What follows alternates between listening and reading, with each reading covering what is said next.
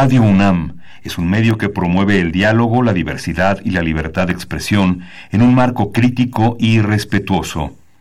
Los comentarios expresados a lo largo de su programación reflejan la opinión de quien los emite, mas no de la radiodifusora. Momento económico.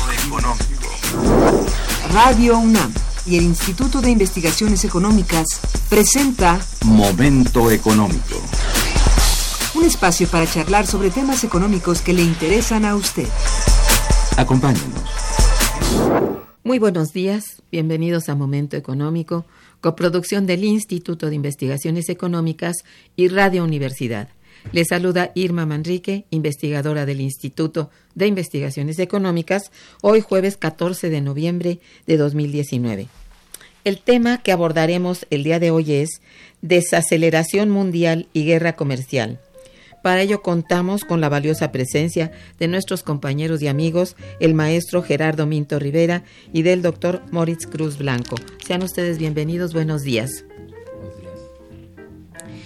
Los teléfonos en el estudio son 55 36 89 89 con dos líneas para el, área metropolitana. Metropolitana, perdón. Asimismo, los invitamos a comunicarse desde el interior de la República al teléfono LADA sin costo 01800 505 2688. La dirección de correo electrónico para que nos envíen sus mensajes es una sola palabra, momentoeconómico.unam.mx. También les invito a escucharnos a través del internet en www.radio.unam.mx y www.iis.unam.mx de nuestros invitados. Gerardo Minto Rivera cuenta con estudios de doctorado en investigación económica por la Facultad de Ciencias Políticas y Sociología de la Universidad Complutense de Madrid y de maestría en Relaciones Internacionales por la Facultad de Ciencias Políticas y Sociales de la Universidad Nacional Autónoma de México. Ha sido catedrático en la Facultad de Economía y de Ciencias Políticas y Sociales de la UNAM, en la Universidad Intercontinental, en, el posgrado de la Universidad La Salle, en México y en Mérida, Yucatán, Ciudad Obregón y Hermosillo, Sonora. Es autor de varios artículos y coeditor de libros sobre economía mundial. Ha colaborado para notas periodísticas, para la prensa y en programas de radio. Ha impartido conferencias en instituciones en México y en el extranjero sobre temas relacionados con la economía internacional. Maurice Cruz Blanco es doctor en Economía por la Universidad de Manchester, Inglaterra, y maestro en Economía por la Facultad de Economía de la UNAM. Pertenece al Sistema Nacional de Investigadores y es Premio Universidad Nacional. Es investigador y actualmente coordinador de la revista Problemas del Desarrollo de nuestro Instituto de Investigaciones Económicas. Uno de sus proyectos de investigación fue Inflation and Growth Constraint, The Mexican Experience, liberalización comercial del crecimiento económico en México, usado un enfoque caldoriano, 1980-2005. Es profesor y tutor del posgrado en Economía de la UNAM. Entre sus publicaciones se encuentran Can Free Trade Guarantee Gains from Trade, Panorama Económico, volumen 4, número 7. En este artículo también apareció en uno Wider Research Paper, Romper la tasa de crecimiento neoliberal mexicana, una propuesta jarrodiana, en la revista de Economía de la UNAM, volumen 5. Tenemos que los días 20 y 21 de noviembre en el Instituto de Investigaciones Económicas tendrá lugar el decimocuarto Seminario de Economía Mundial. La coordinación estará a cargo de nuestros compañeros el doctor Arturo Ortiz Badjimar y del maestro Gerardo Minto Rivera. El seminario tiene como tema central la desaceleración mundial, la guerra comercial Estados Unidos-China y la relación de Trump. La reelección. Perdón. Ah, es que aquí dice reelección. La reelección de Trump 2019-2020. Como pueden ustedes escuchar, se trata de un evento académico eh, que atenderá plenamente la coyuntura económica mundial, pues de acuerdo con su programa abordarán a profundidad las causas por las que se han gestado, se ha gestado esta guerra comercial entre Estados Unidos y China, además de evaluar la posible reelección de Donald Trump. De tal manera que para dar inicio a nuestro programa y atendiendo una vez más la coyuntura que nos ocupa, pido a nuestros invitados compartan con nosotros cuál es el objetivo u objetivos del seminario, cuáles en general los subtemas o mesas de trabajo y así también en general los participantes. Muy buenos días, doctora, gracias por la invitación. Buenos días, doctor Morris. Este, bueno, dentro de los este, objetivos que buscamos ya en nuestro decimocuarto seminario de economía mundial, cuyo título es la desaceleración mundial, la guerra comercial de Estados Unidos, eh, China y la reelección eh, posible de Donald Trump para el 2019-2020, pues este, centramos nuevamente en el análisis colectivo de toda esta multitemática y además también de la discusión de los principales aspectos de la economía internacional por la, la relación que tenemos no nada más México con la economía norteamericana, sino el mundo con los mismos Estados Unidos. Y no nada más eso, sino también a su vez analizar con nuestros expertos que ahora nos van a acompañar eh, las contradicciones de todos estas este, eh, que conlleva todos estos procesos, los aspectos de la coyuntura actual y de su estructura y sobre todo hegemónica, con la participación actual de China. Como lo, hemos comentado, ya está nuestra unidad de investigación sobre economía mundial, ya es una tradición este, pues ya periódica desde hace ya 14 años eh, que tenemos esta, eh, la celebración de nuestro seminario. Entonces, además de todo esto, en nuestro seminario establecer algunas perspectivas analíticas y también posibles, aventurar posibles alternativas que se perfilan ante los grandes problemas que aquejan a nuestras sociedades, ya no nada más a nuestro país, sino a nuestras sociedades. Entonces, dentro de la multitemática que conlleva nuestro seminario, ustedes saben que una cosa es economía mundial, pero sí, pero adentro implica cantidad, no nada más de las economías hegemónicas, sino de nuestras economías dependientes o nacionales. Entonces, trataremos de abordar los principales temas en cuatro, en cuatro mesas. Una que podría es el contexto de la economía mundial y sus efectos en la 4T. No olvidemos de nuestra relación nacional y su relación a nivel con el comercio exterior y el sector externo de todo el mundo. También una segunda mesa en donde abordaremos el, eh, desempeño reciente económico de Estados Unidos y de América Latina, así también con la expansión económica de Estados Unidos, que que es una realidad, y también lo que se ha comentado por muchas este, eh, eh, comentaristas y, analistas de perspectivas este, eh, analíticas sobre su próxima, la próxima recesión. Otro tema también que casi son obligados es hablar sobre la guerra comercial de China con Europa, de Estados Unidos, perdón, con no nada más con China, con Europa, con América Latina, con México, etcétera. Y bueno, dentro de esto, pues este establecer lo que se ha llamado el contexto geoeconómico y geopolítico de México con Estados Unidos. Este, ya nomás para terminar, este, nos, nos acompañarán este, eh, eh, expertos de la División de Estudios de Posgrado, eh, como el doctor José Jesús Rodríguez Vargas, de la Universidad de, Villa María Argentina, de Flavio Bicchieri, de la Universidad de Sevilla, España, el doctor Expósito, este, nuestro mismo doctor Arturo Ortiz Batimar, estará como comentarista el doctor este, Moritz Cruz, y así también para, dentro del contexto mundial, el doctor Alfredo Jalife Rame con su ponencia magistral eh, de clausura, eh, también la jaula geoeconómica y geopolítica de México con Estados Unidos. Entonces, pues ese es este, a, grandes rasgos panorama de lo que esperamos que nos acompañen o nos sigan por vía streaming, vía este, eh, Internet UNAM, este, en nuestro evento de la próxima semana. Ok. ¿Por qué razones se ha exacerbado la guerra comercial entre Estados Unidos de América y China, Moritz. De América y China. Sí, de Estados Unidos, ah, de América. De Estados Unidos con China. Bien, eh, recordemos que eh, la administración Trump irrumpió la, una fase hegemónica de la globalización con una visión neoproteccionista, diciendo que, ¿no? que el comercio no necesariamente eh, es bueno, eh, libre comercio para su país y eh, lo dijo durante su campaña y al asumir el poder lo llevó a cabo imponiendo sanciones o impuestos, en todo caso, a países importantes con quienes comercia como China.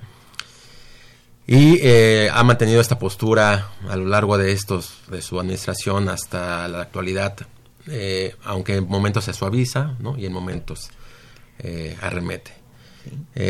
Así es. No, la razón es precisamente que él ve que el comercio en la forma en que se ha venido implementando no ha tenido necesariamente los frutos que se argumentaban eh, en Estados Unidos, ¿no? Eh, y que el gran ganador eh, es China y también a nosotros, nos, México también, lo, por cierto, lo ve como gran ganador, lo cual no necesariamente no puede ser verdad. Entonces es cierto que en el proceso, ¿no? China ha ganado mucho mercado y recordemos que al ganar mercado, ¿no? Ganan empleos y esto los, los empleos ganados en China pueden significar eh, empleos perdidos en otros lugares y en este caso pues en Estados Unidos. Yo creo que en este contexto ha sido una visión, pues sí, una racionalidad un poco económica, pero también política.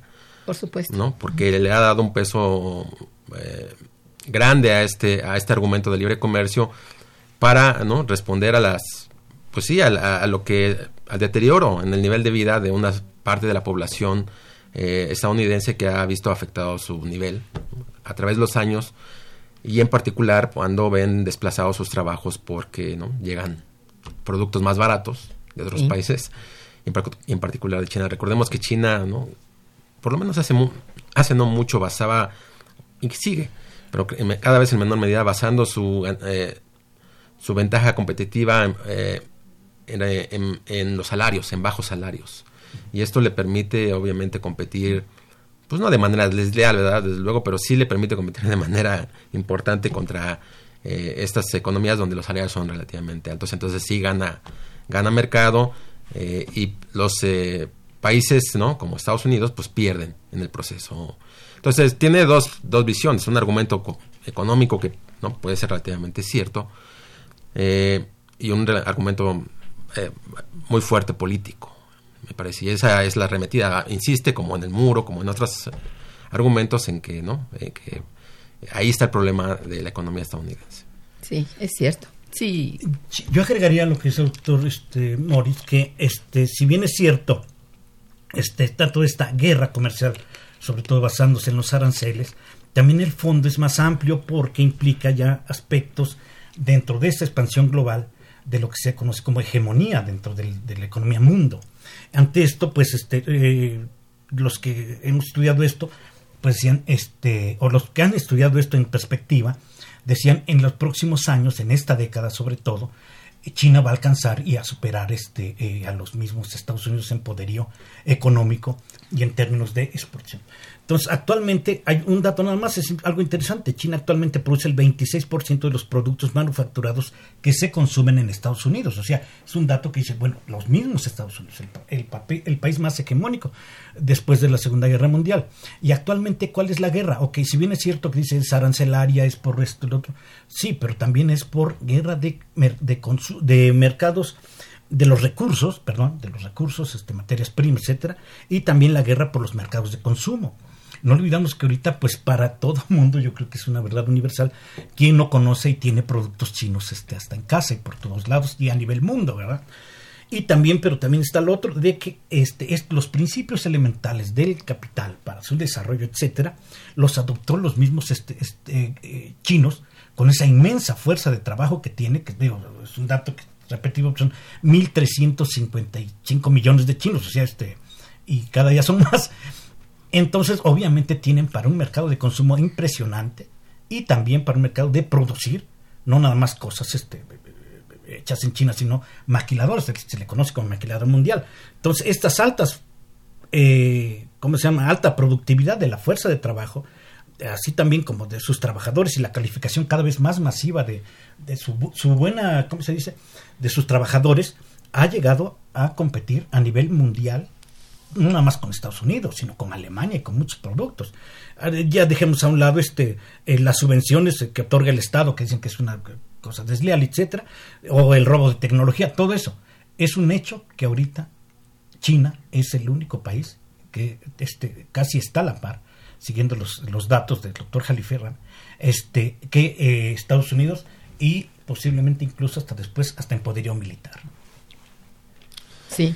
Sí, yo agregaría también eh, esta transición que ha tenido China en, este proceso de inserción en la globalización. ¿no? Ha sido un país que eh, básicamente era un taller en el sentido de ¿no? copiar.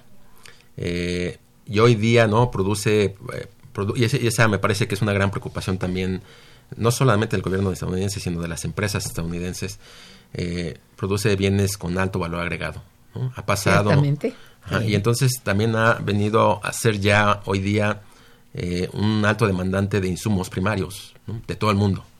Y eso le ha hecho insertarse geopolíticamente también en áreas que antes eran exclusivas de Estados Unidos, como en América Latina. Eh, sí. Hoy día sabemos que muchos de los insumos que, que demanda eh, la producción china no vienen de gran parte de Sudamérica, de Brasil, de Argentina, incluso comida, y, y de África también que eran, digamos, dominios exclusivos de Europa y de Estados uh -huh. Unidos. Entonces, la irrupción de China ¿no? en el mercado mundial ha sido eh, eh, sorprendente y con efectos obviamente colaterales para esos grandes grupos hegemónicos que antes dominaban y que querían ¿no? o deseaban que eso fuera a decir así. De ahí la respuesta ¿no? de, de, Estados Unidos en primera instancia y me parece que Europa ha sido pues más cautelosa en ese sentido, ¿no? Eh, el problema es con las guerras comerciales, ¿no? Es que finalmente también hay pérdidas o se dice que todos pierden al final. Eh, no sé si esto necesariamente es cierto, pero eh, la respuesta de Europa no ha sido quizá más cautelosa, manteniéndose eh, al margen, porque lo que hemos, lo que parece ser cierto no es que la recesión que es que está en puerta a nivel global, o la, de esta aceleración, es resultado en gran parte del menor dinamismo comercial, ¿no? A, sí. a, a, auspiciado por la guerra comercial. Entonces, ¿sí piensan ustedes que, en su opinión, que eh, esta desaceleración mundial que ha quejado a la mayoría de las economías tiene, digamos, en, en principio, la influencia de esta guerra comercial? Sí, se ha venido a... Uh -huh. Yo creo que más en la parte de incertidumbre.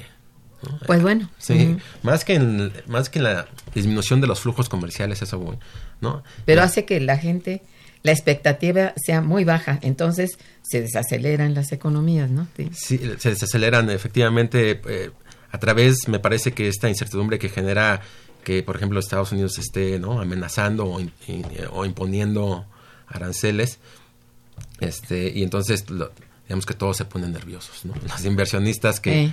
que adoran la, la certidumbre, ¿no? Eh, hace que, que eh, eh, tomen, posterguen sus decisiones de inversión o de intercambio o busquen otros mercados y en el proceso, ¿no? Pues se tarden en, en encontrar los, los, los, los, los oferentes adecuados y demás. Entonces, eh, esto es un, algo que, que es consecuencia, sí, de la desaceleración, eh, perdón, de la guerra comercial en primera instancia, pero que también quizá fa, fa, parte de un ciclo normal ¿no? de la selección mundial, donde ¿no? pues veníamos de la, de la gran recesión del 2008, ¿no? Sí. Y eh, hubo un, un, pequeño repunte y hoy otra vez parece que estamos en una, sí, iniciando sí. una fase baja. Se sistematizó, se sistematizó realmente la crisis, ¿no? Mm. Es decir, no, no hemos visto todavía un verdadero repunte de la crisis 2008-9, ¿verdad? Sí.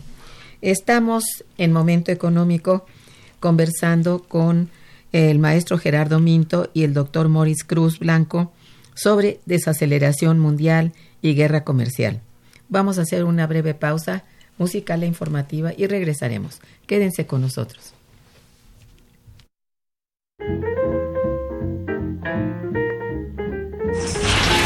Está escuchando Momento Económico.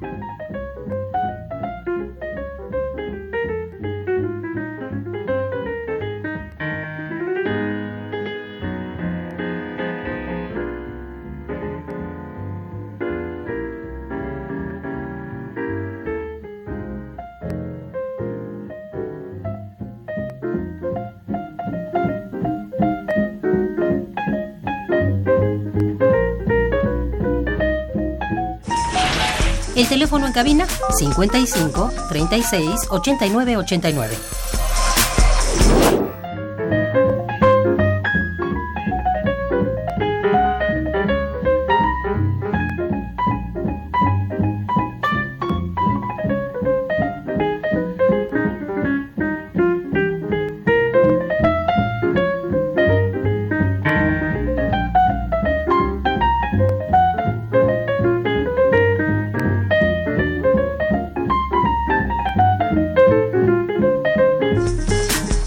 Continuamos en Momento Económico.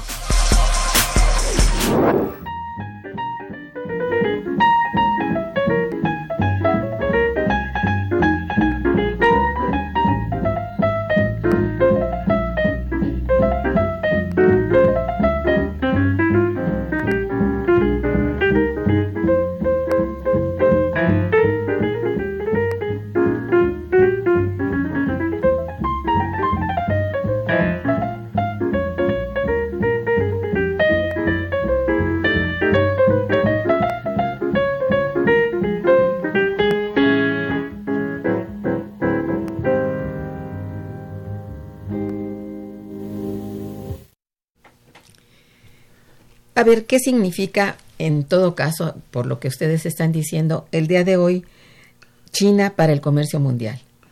Así, ¿cómo lo ven? ¿Cómo lo instalan? Sí.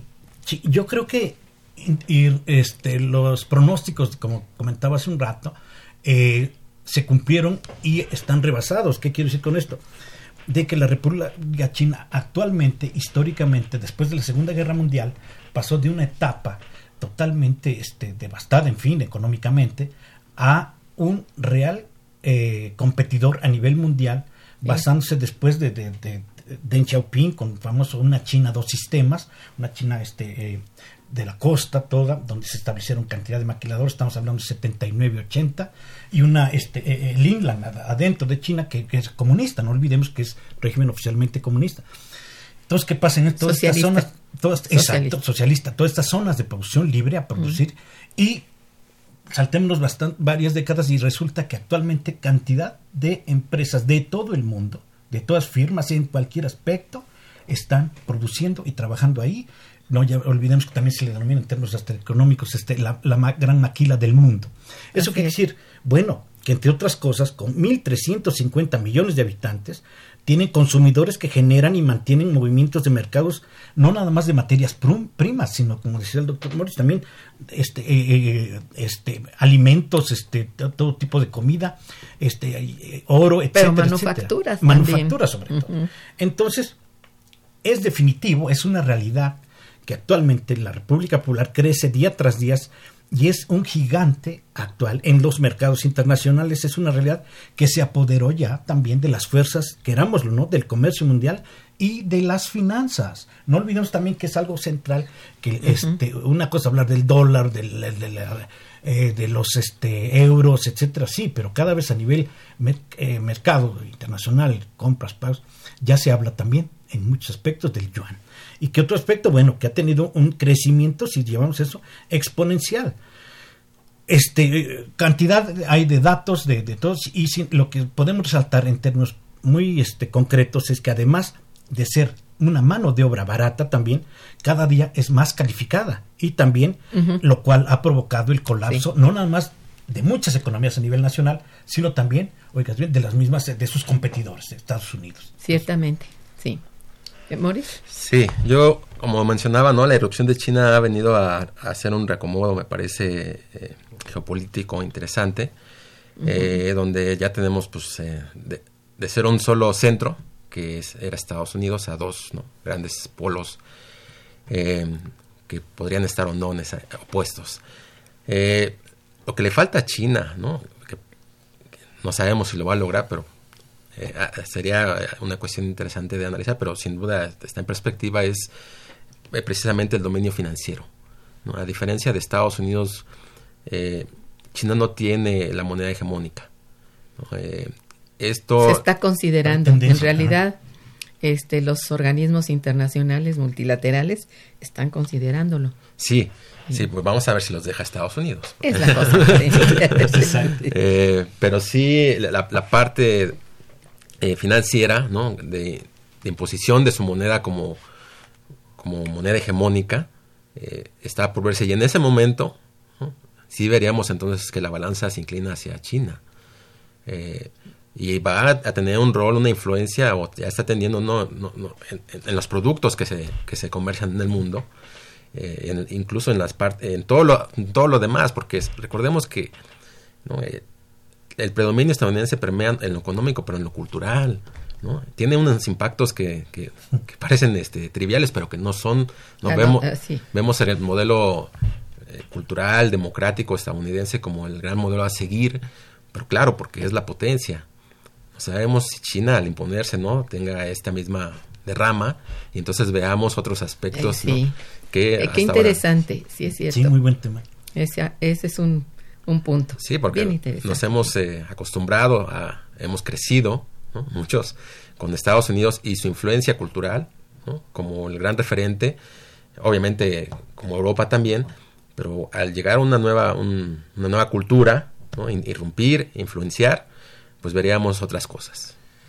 Y habría que ver. Aunque creo que también, impacto. doctor Moritz, ya se está avanzando. Digo, se oye el chiste malo, pero eh, los famosos restaurantes de la comida china también cada día fluyen más. Pero nada más eso, yo creo que hay una interrelación. Por ejemplo, si uno ve canales chinos, este, televisión, en fin, abierto, eso, tienen mucha copia, bien, de la cultura norteamericana, en términos hasta de hollywoodenses. Pues sí, cómo no, sí. Exacto, y además de música, de, de lo que comentaba el doctor Moritz. Yo creo que va a ser un cambio, si no es que ya está, de este gran poderío este chino, pero yo creo que hay nuevas y nuevas formas de tener hegemonía. Por ejemplo, muy poco se habla del monopolio de las eh, de los este, metales raros, de las tierras raras, y la, y China los tiene.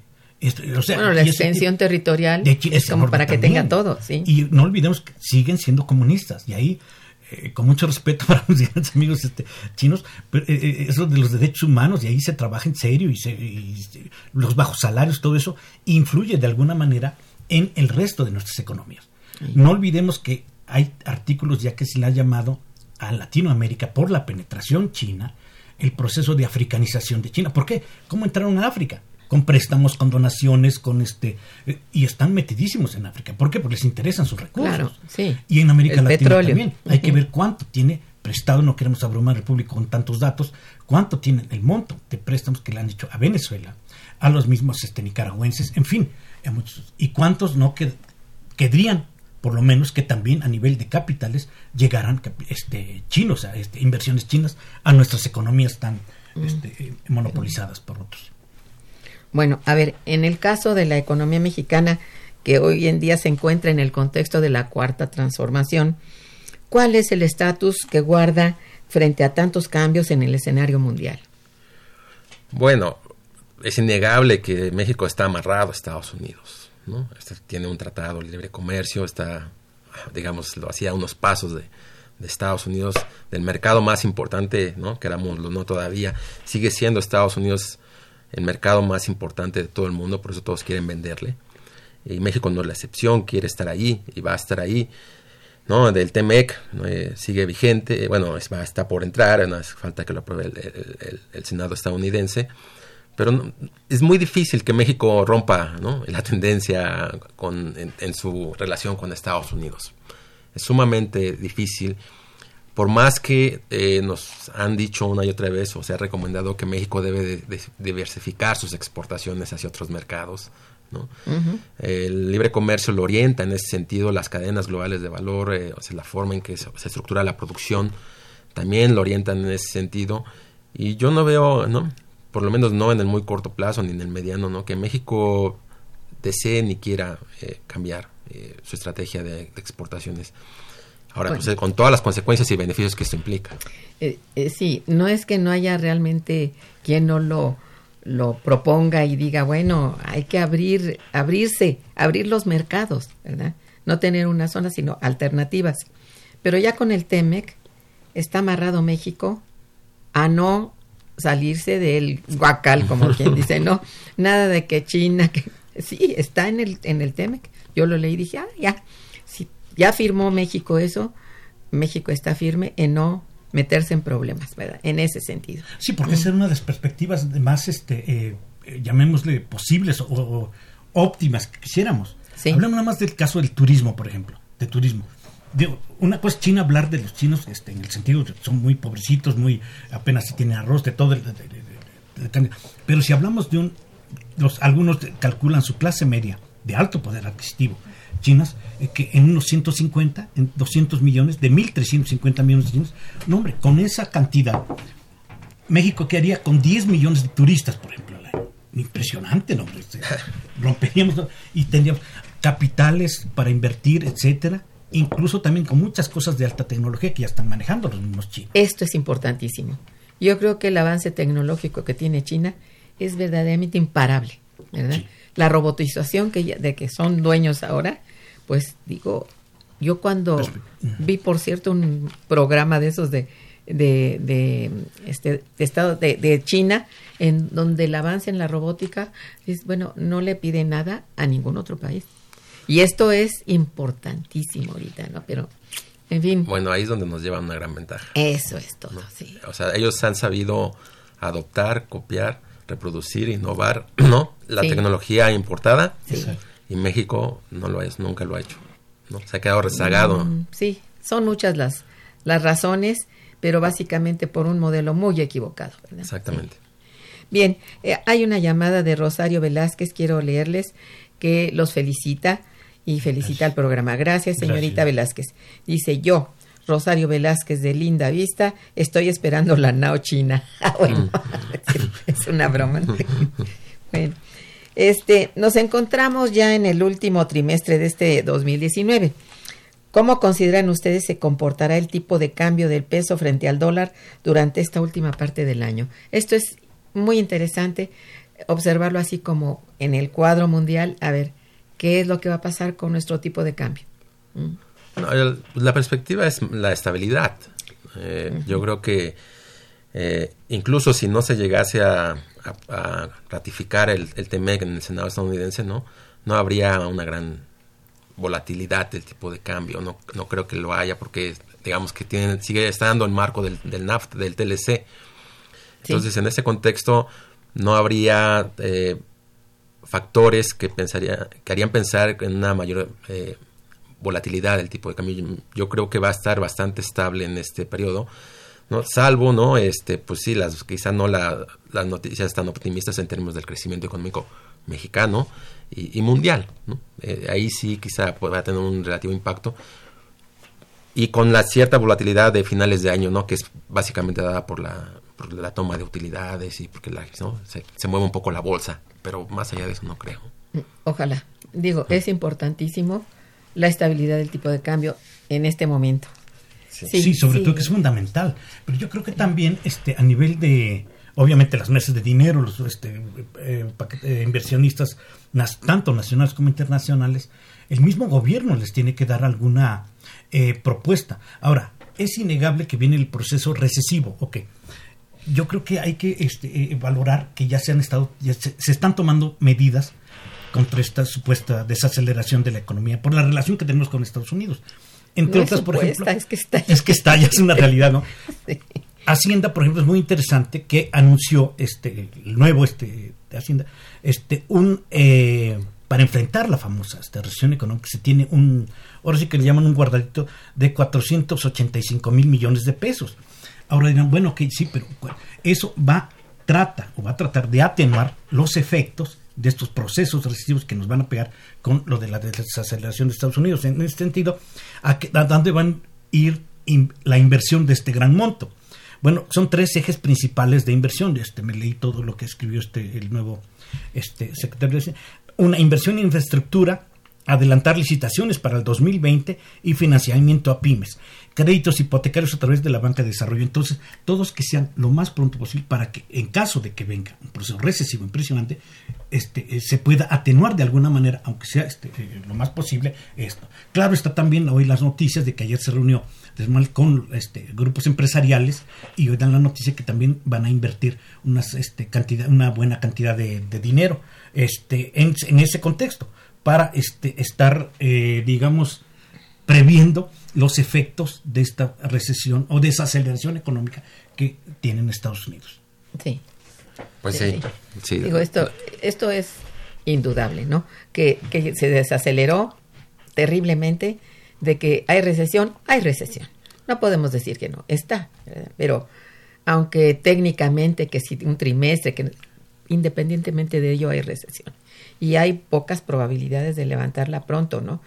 Mm, bueno, me da la impresión, yo no sé ustedes qué piensen, que la cosa va lento, o sea, los, eh, vamos, las formas de combatir esto no me parecen muy inmediatas, eh, son así como promesas, ¿verdad? Y, y esto re, lo que requiere es una acción inmediata. ¿Tú qué piensas, Mauricio? Sí, eh, el, el, digamos, ya se venía, se veía la recesión mundial, sí. eh, o la recesión mundial, y por lo tanto la, la caída de las exportaciones, ¿no? Pues sí. Esto iba a contribuir eh, negativamente, o no negativamente, sino iba a contribuir menos o más a, a desacelerar la economía doméstica también. Entonces había que tomar medidas, ¿no? Eh, ante este escenario ya que sí. todo el mundo sabía, ¿no? Y en ese sentido sí se han tardado. Han, eh, me parece que han actuado con un poco mucha cautela, porque excesiva. Sí, porque han sí. puesto mucho énfasis en, un, en la no deuda. Uh -huh. ¿no? o en el uh -huh. equilibrio fiscal, en otras palabras. Eso me preocupa más todavía. Entonces es un enfoque bueno. Entonces, está eh, eh, puede ser eh, hasta cierto punto entendible en un contexto donde hay cierta estabilidad, pero no en un contexto donde no las Exacto. cosas vienen hacia la baja. Estoy de acuerdo. Y entonces no. ahí pues no hay que tenerle miedo a, a, a, la deuda, ¿no? Eso es lo que yo digo, porque además que, hay la deuda gastar. no es el enemigo. La deuda es no pagarla. No, pues la utilización de esa deuda, de esos y recursos. la utilización de los recursos. Y, sí. digo, te, hay muchos ejemplos de los europeos. Llega un préstamo y sí, realmente en cuestión de dos, tres años ya salieron y están con números negros en muchas este, de sus esferas productivas. ¿Qué pasa aquí? Llegaba un préstamo, estamos hablando de los 70 de los 80 del día que ustedes no, pues quieran. lo embolsaron. Y todo mundo, exacto, hacían este, generaciones de nuevos millonarios y mientras nunca llegó ni un peso ni al campo, ni, ni es muy importante, fundamental, menos a la, infra, a la este, industria de manufactura, sí. etcétera. Entonces, sí. como dice el doctor Moritz, no tenerle miedo y tener un seguimiento profundo. O sea, no olvidemos que el FMI está empuje y empuje, que tenemos el, el guardadito ahí de cerca de 84 mil millones sí, de dólares. Pues son, es un stand-by que está ahí. En fin, que, que también pero, aquí tenemos muy pocos países pueden disponer de eso. Bueno, no, no sé si sea este. Porque estamos portándonos como unos ángeles. Pero, ¿no? te, pero ese sí es, no tampoco los grandes millones, miles de millones de dólares el endeudamiento, sino con un seguimiento uh -huh. y punto. Este, ahora sí que. Yo creo que es controlar. Y controlado. Sí, exacto. Sí. Bien, este, vamos a un puente informativo y musical. Volvemos. Está escuchando Momento Económico por Radio UNAM.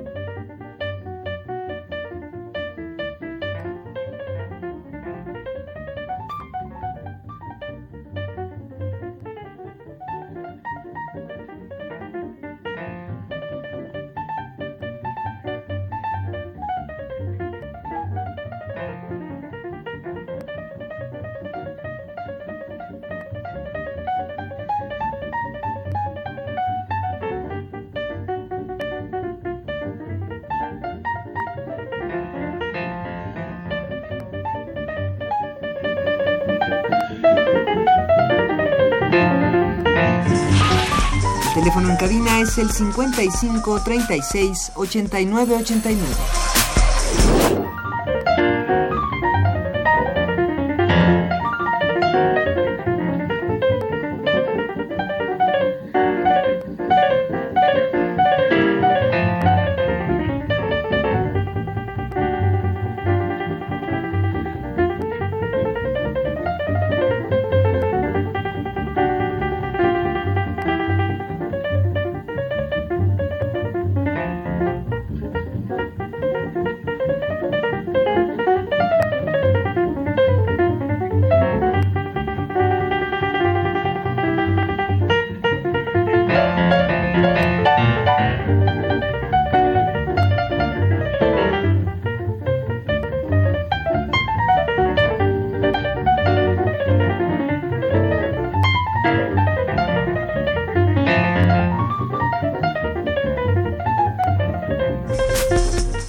Continuamos en Momento Económico.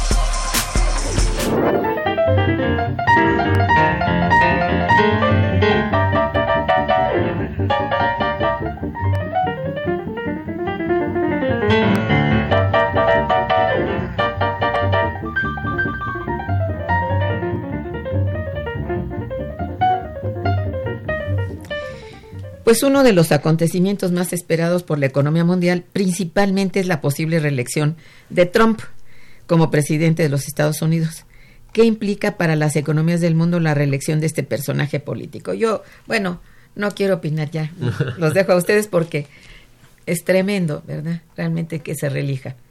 Con todo de que le tienen ahí un sin embargo, Carlito, ¿no? exacto, sí, doctora. Sin embargo, este, independientemente de eso, hay mucha gente y algunos pronósticos de algunas este, encuestadoras que es independiente, e incluso del impeachment, que ahorita si se hace la, la- la encuesta, muchos estados donde está el peso duro de, de- de- de- Trump, este, resulta que lo, que lo apoyan y, y no le hacen caso al impeachment. Miren, no olvidemos que hay cantidad de cosas que ha superado este, este, el, señor Donald Trump, el presidente. Un, investigaciones en curso, ahorita la última que es eh, con Ucrania y cómo participó, etcétera. Los ataques presidenciales contra quien se le pone enfrente con, un léxico eh, favorable. Este, las acusaciones de corrupción de su propio equipo. Creo que cada ocho días, eh, ya hay un chiste por ahí, que dice, habrá quien corrió en estos ocho días y a sus grandes amigos también. Otro, y lo más importante o más sonado, que son las más de 13.000 afirmaciones falsas o engañosas documentadas. El control lo lleva eh, The Washington Post. Este, hoy dijo tal mentira, hoy dijo tal mentira, y las va anotando. No, sé cuántos al día. Y más, y otra, lo más que, que, ha pesado, imagínense, ¿no? Las más de 60 mujeres que ha denunciado hostigamiento y abuso sexual, etcétera, etcétera, etcétera. Entonces, ¿a eso a qué nos lleva? Que increíblemente el pronóstico bueno, y aún así lo siguen apoyando. Es algo interesante. La economía define el voto o la política y eh, el comportamiento define el voto. Es muy interesante porque muchos dicen, espérate, mientras le siga yendo, hay empleo. Hoy se maneja el 3.5 Exacto. el- es- este, eh, 3.5 en términos keynesianos, estamos en pleno empleo. Digo, si esas vamos, y no lo digo yo, lo dicen los, los de la nave, este, es una asociación de 54 economistas famosos, dicen, mira, sea lo que sea, es muy factible que se relija, pues, porque su voto duro son precisamente los este, que, que, que, los denominan WASP, White Anglo-Saxon and Protestant. Todos los que manejan el sentimiento antimigrante, anti este mexicano, de veras tenemos que decirlo, Sí. anti todo, son los que lo apoyan. Ese es su voto duro. Y en una de esas, con que me vaya bien a mí, mira, lo demás no me interesa y sigo votando por él. Sí, son unas clases medias muy amplias y que ha logrado cooptarlas con, pues, con estas cuestiones de, de poner un muro y que Todo es- todos exacto. blancos y que aquí no venga ningún prieto ni de ningún color. Sí. sí, esa es la cosa. Sí, la, la culpa es de viene de fuera. De fuera, exactamente, sí. Entonces, este, pues, sí, sí tiene una base muy fuerte. eh, y, ¿no? Aunque es incierto, pero todo parece que, que, ¿no? que, que en todo caso, va- si no ah, ocurre otra cosa, ¿no? Va a ser bastante competitiva la, nueva, la elección, con grandes posibilidades de que, que se mantenga. De que se relija. Sí. Y para el mundo, pues esto significa pues, más de lo mismo, ¿no? Incertidumbre. No, totalmente. sí. incertidumbre. Creo que es, eh, es como que la palabra favorita, incluso en los mercados financieros. Por eso existe ya toda una serie de innovaciones financieras para contrarrestar la incertidumbre y que deja Sí. muchísima lana, ¿verdad? Deja mucho dinero. Esta, es la como funciona, ¿no? Para una economía totalmente ficticia, ¿no? Además. Eh, sí. sí, financiarizada hasta el, bueno, hasta la cumbre, ¿no? El problema Sí. todos son los efectos que de alguna manera todo, no nada más México, obviamente México por la cercanía y por nuestra relación y dependencia económica, que tenemos que decirlo, es, es- es muy grande, sino también a nivel mundo. Por ejemplo, no sé si este yo creo que este para nadie es este un secreto que este declaró recientemente si podemos rebasar y atacar a Siria cuando queramos, este siempre con sus planes bélicos, con todos sus este, Pues sus halcones. Y si no recurre a unas declaraciones, como decía el doctor Moritz, este, declara hoy algo y las mesas de dinero a temblar y las bolsas y las acciones de todo el mundo. No, pues esa es la parte especulativa muy sensible. Totalmente. Y eso también provoca grandes cantidades de ganancias. ¿verdad? Y eso, cuidado, porque a nosotros nos afecta, no nos olvidemos ese dicho este de, de- porfirista, ¿no? Cuando a, a Estados Unidos le da, le da este, todos a nosotros nos da pulmonía, ¿qué pasa con esta des- desaceleración? De que de alguna manera nos va a afectar por todos los aspectos. ¿Qué quiero decir con eso? Usted hablaba hace un rato, bueno, ¿cómo nos afecta esto, la, la crisis? Sí, pero a todos nos afecta a- a- distinto. A los eh, grandes capitales, grandes, ok, pues a lo mejor van a dejar de ir de esta vez a, a las Baleares o a- a- de vacaciones.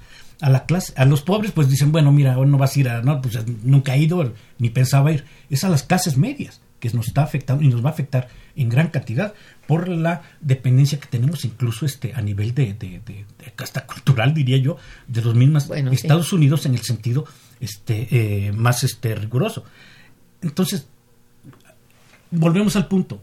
El todo el proceso de incertidumbre no va a ser para México. Ahora siempre a cada rato y ahora vamos a declarar bueno a cada a cada rato está declarándole la guerra a medio mundo. Incluso dice bueno vamos a comprar Groenlandia. Oye este eh, escapa ya este a, cuestiones de, este de, de salud mental en fin Sí, De hecho, es probable que, volviendo a la pregunta que, nos hacías hace rato sobre la estabilidad del tipo de cambio, que, eh, ¿no? que, la, que mucho de la inestabilidad que podamos observar venga precisamente de, de declaraciones de Trump, más que de hechos reales, ¿no? o sea, no tiene que ver realmente movimiento económico. Sí, ¿eh? sí. El- Entonces, la voz política es muy poderosa, sobre todo en, en el caso de Trump. Pues vimos lo que pasó, bueno, anunció los famosos aranceles que nos iban a poner, ¿no? Caramba.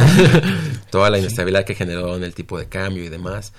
Entonces ahí, salvo que Trump no diga nada, digamos, podemos pensar en una estabilidad cambiaria. no lo va a hacer Mm, digo ¿no? Pero Porque- sí, se ha- el problema es que él recurre nuevamente para recuperar sus bases políticas, ¿no? A ese tipo de dichos. Vamos a imponer el muro, vamos a grabar a México, vamos a hacer esto, aquello, y entonces a quien afecta realmente, bueno, gana políticamente, pero nosotros perdemos eh, en el término de estabilidad porque nos afecta, ¿no? Esta, Sí, esta- sobre todo a económicamente, sí. sí, ya, no, ya no digamos a nivel mundial. lo que dice que Trump amenaza este con destruir la economía de Turquía bueno este y otra vez los mercados son una inestabilidad impresionante ¿verdad?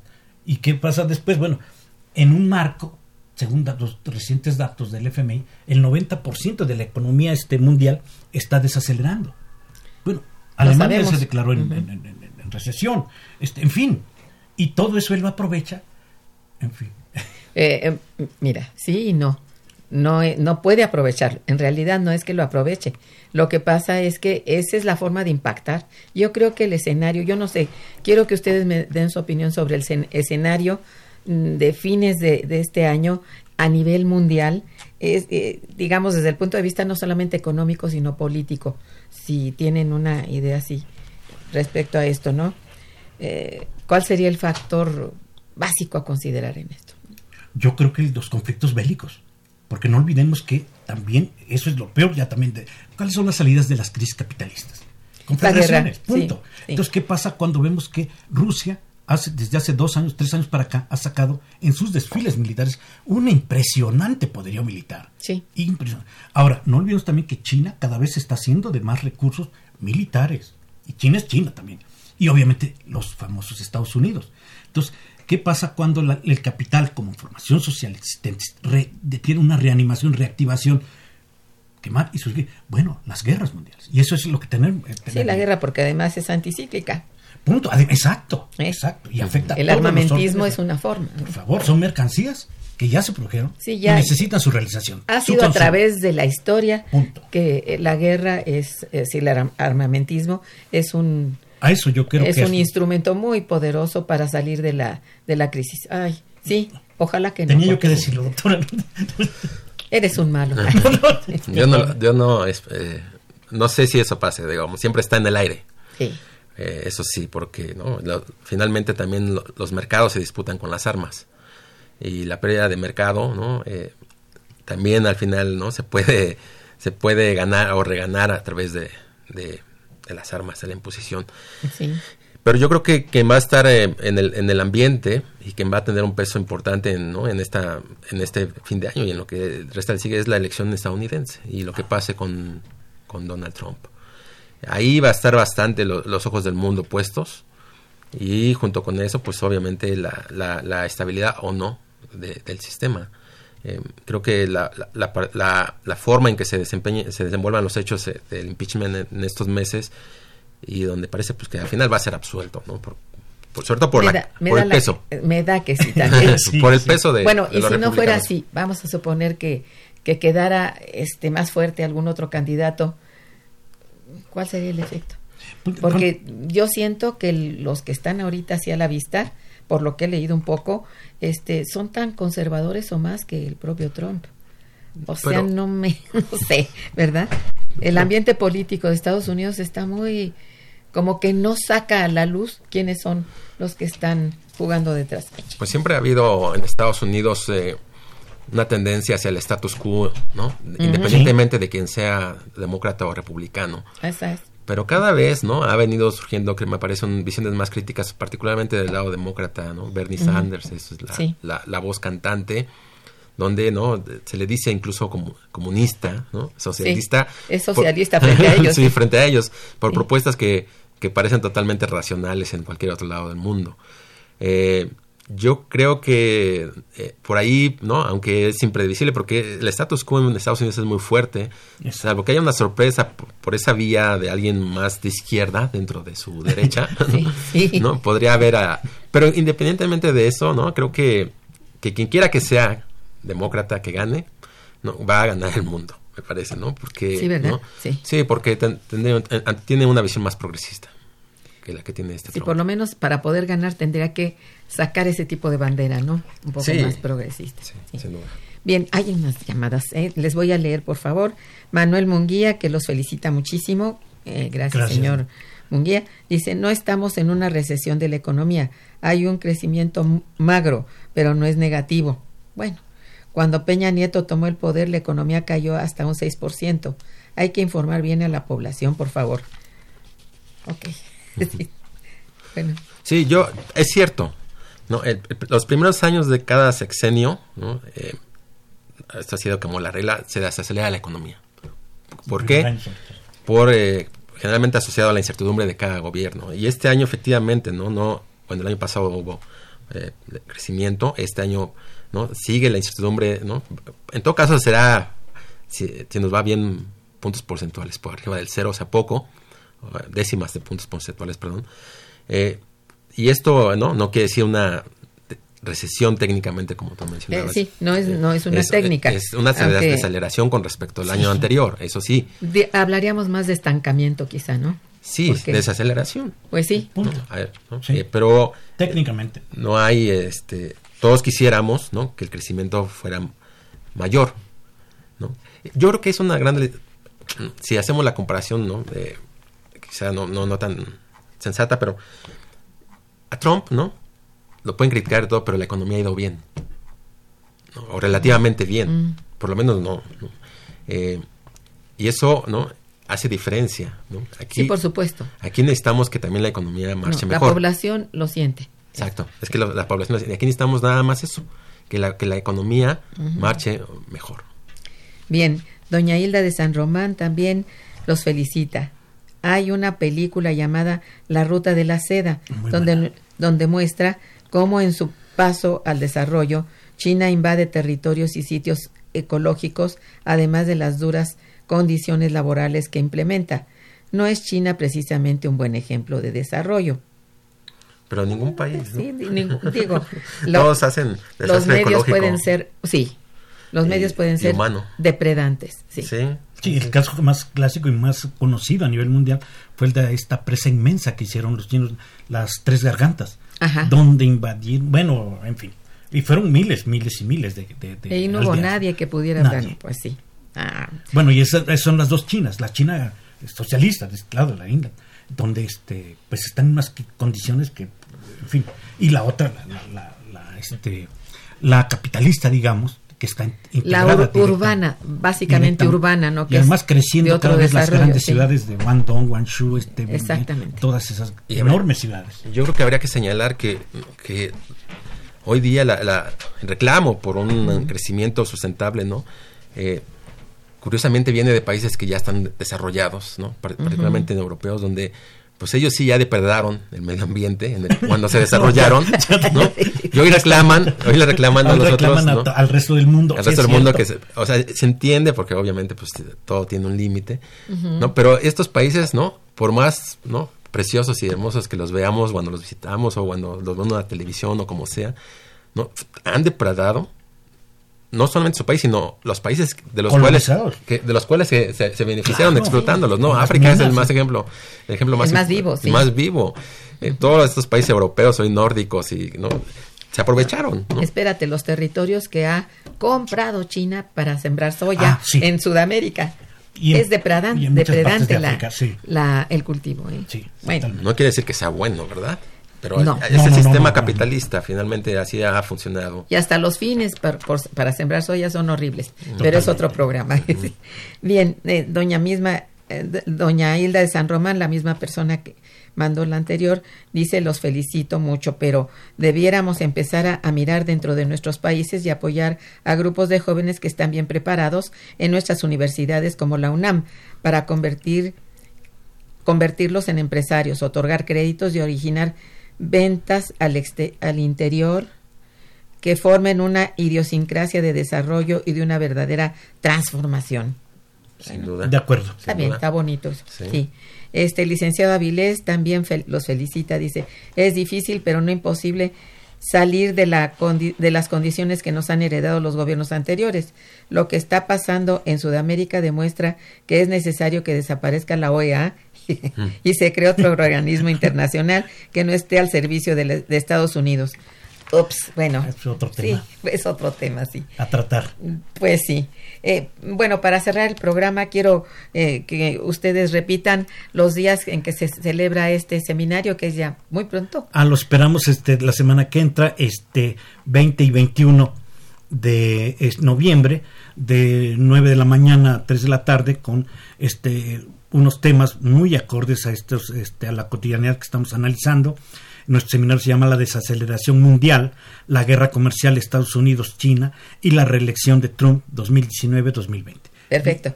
Ah, Gracias. Allí este, habría que agre- agregar que para registrarse ellos deben llamar a, a difusión, al departamento de difusión. O entrar y- a la página O entrar a la página de del la instituto. Ujú. Es del instituto. Por Muy favor. bien. Pues lamentablemente el tiempo se nos ha agotado y les agradezco muchísimo su presencia. Los felicito por la realización del, del seminario. Siempre es muy importante, con resultados muy interesantes. Eh, que tengan mucho éxito esta vez también. Gracias, doctor. Gracias. Gracias a nuestros radioescuchas por su atención y participación. Gracias a los controles técnicos a cargo, a cargo de Socorro Montes. Y en la producción damos las gracias a Santiago Hernández y Araceli Martínez. En la coordinación y conducción estuvo Irma Manrique, su servidora, quien les desea muy buen día, pero mejor fin de semana. Gracias.